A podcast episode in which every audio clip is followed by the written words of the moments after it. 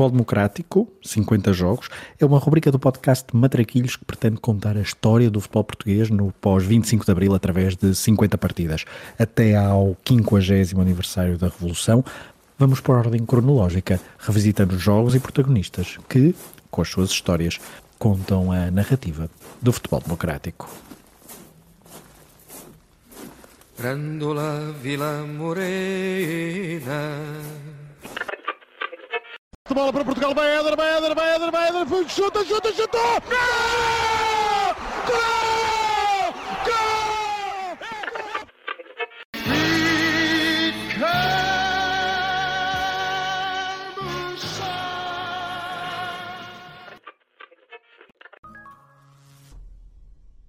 Em 1998, e na senda da crescente oferta televisiva no panorama privado em Portugal, iniciam-se as transmissões do primeiro canal de televisão exclusivamente dedicado ao desporto, a Sport TV, um acontecimento que mudaria radicalmente a forma de consumir desporto e futebol em particular no nosso país.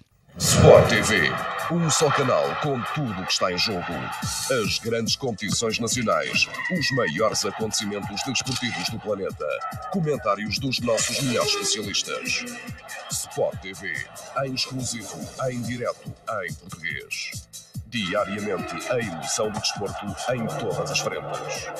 Futebol, atletismo, basquetebol, ténis, futebol, hockey, patins radicais, voleibol, rugby, ginástica, ciclismo, cabo, natação, boxe, motociclismo, patinagem artística, automobilismo. Sport TV, a paixão do desporto. Foi em setembro de 1998 que a Sport TV iniciou as suas transmissões. Três anos depois da Liga Portuguesa de Futebol Profissional ter passado a organizar as duas principais divisões, primeira e segunda ligas uh, do futebol nacional, um dos principais parceiros dos clubes, a Olivet Esportes, é a acionista maioritária desde a fundação do novo canal desportivo nacional. As transmissões de futebol na televisão não eram em 1998 uma novidade. RTP já desde o início dos anos 80 que transmitia regularmente futebol, mas sem uma periodicidade fixa. Depois, com o aparecimento da SIC e da TVI no início dos anos 90, o panorama mudou ligeiramente, com estes dois novos canais intrometerem-se num mercado muito apetecível, já que estamos a falar de um dos produtos que gera mais audiência na televisão nacional, desde que estas são contabilizadas. Aliás, os jogos de futebol em sinal aberto são sempre os programas mais vistos em cada ano, gerando importantes receitas de publicidade para as emissoras.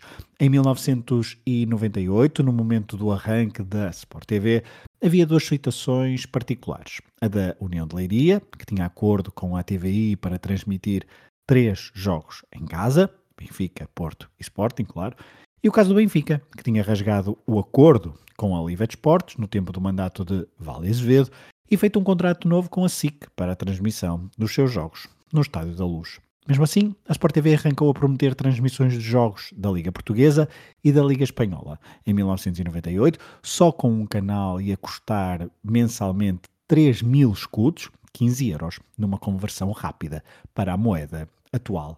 O aparecimento deste canal motivou, à época, um debate acalorado, metendo políticos e dirigentes do futebol ao barulho.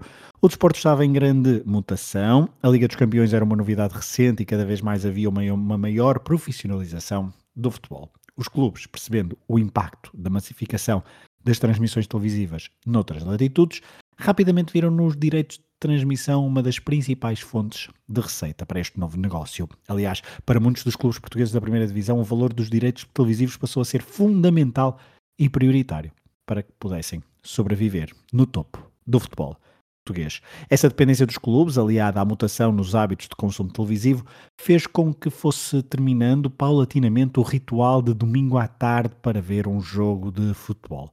Atualmente são raros os casos em que existem jogos da primeira divisão portuguesa à mesma hora, permitindo que o mesmo canal, Sport TV, em 2024 e já com meia dúzia de canais, possa ter sempre espaço na grelha para as partidas nacionais, em conjunto com uma diversidade de desportos e eventos na sua programação.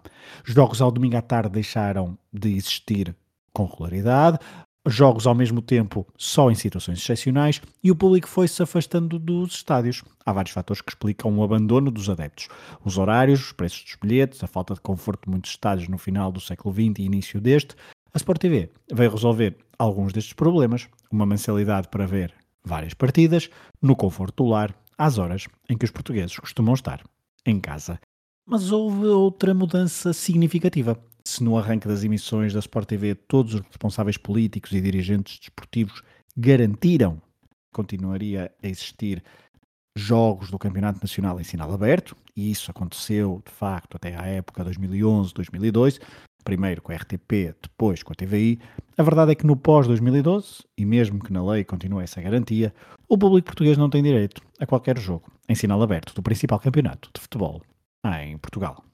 Normalmente, nesta rubrica falamos de um jogo e do seu contexto. Este episódio, provavelmente o mais curto de todos, quer apenas marcar o aparecimento da Sport TV como determinante para se explicar algumas características do futebol nacional nos últimos 25 anos de democracia, nomeadamente os tais estádios mais vazios, mas também a chegada de novos clubes ao topo do futebol nacional sem que tenham uma massa adepta muito grande, pois o dinheiro passou a ser muito mais importante uh, no futebol após os anos 90, quando comparado com os 25 anos anteriores. Mas como temos de falar de um jogo em particular, escolhemos o primeiro jogo da Liga Portuguesa a ser transmitido em direto pela Sport TV.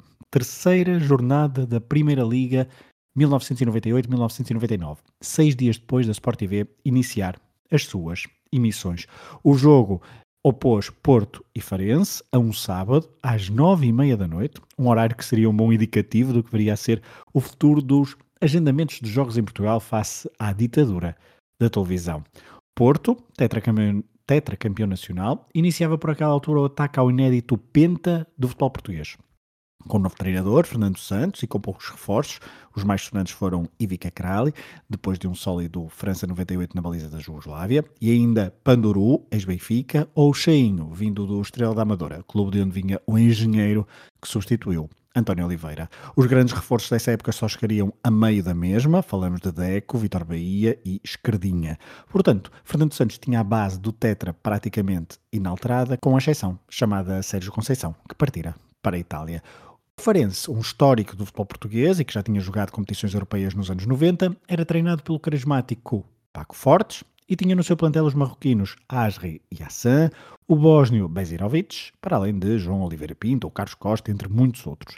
Nas primeiras duas jornadas, o Porto tinha goleado em casa o Rio Ave, mas perdido no Mário Duarte, frente ao Beira-Mar, por 2-1. Tinha, no entanto, vencido a Supertaça ao Braga com Ivica Krali como herói, já que defendeu um penalti no estádio 1 de maio. Já o Farense tinha duas derrotas averbadas nas duas primeiras jornadas. Na cidade do Porto perdeu 4-2 em final Pinheiro frente aos Salgueiros. Em casa, foi derrotado por duas bolas a zero frente ao Sporting Clube de Braga. O jogo nas Antas, o primeiro de sempre da Sport TV da Liga Portuguesa, segundo o jornalista e historiador Rui Miguel Tovar, foi um jogo de sentido único. Vitória tranquila do Porto por 2-0 e os assinantes Sport TV tiveram a sorte de ver dois grandes golos um em cada parte. O primeiro marcado por Nuno Capucho, logo ao minuto 7, uma excelente tabelinha com Mário Jardel, permitiu ao extremo português aplicar um remate à entrada da área indefensável para o guarda-redes Candeias. Depois, no primeiro minuto da segunda parte, Doriva não permitiu grandes sonhos ao Farense e fê-lo à sua maneira. Aproveitou uma bola perdida e a 25 metros da baliza aplicou o seu potente remate com o pé direito, que só parou no fundo das longas redes da baliza sul do estádio das Antas. Jogo tranquilo para o Porto, uma estreia não especialmente marcante para a Sport TV, mas pelo menos teve golos com alta nota artística para começar a convencer potenciais novos clientes. Vamos, para terminar, à ficha de jogo. Sábado, 12 de setembro de 1998, 21 horas e 30 minutos, jogou-se a terceira jornada para a Liga Portuguesa 98-99. O Clube do Porto recebeu em casa, no Estado das Antas, então, o Sporting Clube de Farense, perante segundo 0-0 20 mil espectadores. O árbitro foi Francisco Vicente. Do lado do Futebol do Porto, campeão nacional em título, Fernando Santos fez alinhar o seguinte 11 e Vika Crali na baliza. Carlos Secretário, Jorge Costa, Aloísio e Fernando Mendes, Paulinho Santos, Nica Panduru, Doriva, Capucho, Drolovic e Mário Jardel. Do lado do Sporting Clube de Farense, Paco Fortes alinhou com Candeias, Eugênio, King, Paulo Sérgio, Duarte Constantino, Bezirovic, Gouveia, da Silva, Carlos Costa, Assan e Marco Nuno. Do lado dos Algarvios, entraram na segunda parte uma dupla substituição ao minuto 60, João Oliveira Pinto e Asri para o lugar de Da Silva e Duarte Constantino. Entrou ainda também Ramos ao minuto 72 para o lugar de Marco Nuno. Do lado do Futebol do Porto, ao minuto 62 entrou Arthur para o lugar do romeno Nika Panduru. Youssef Kshipo entrou ao, ao, minuto 80 para o lugar de Drlovic e Mielkarski, ao minuto 87, ainda entrou para o lugar de Nuno Capucho. Os golos foram marcados então por uh, Capucho, ao minuto 7, Toriva, ao minuto 46, 2-0, vitória tranquila nesta terceira jornada eh, do arranque então da Liga Portuguesa 98-99, que viria a ser conquistada mais tarde pelo Futebol Clube do Porto, como perceberemos no próximo episódio.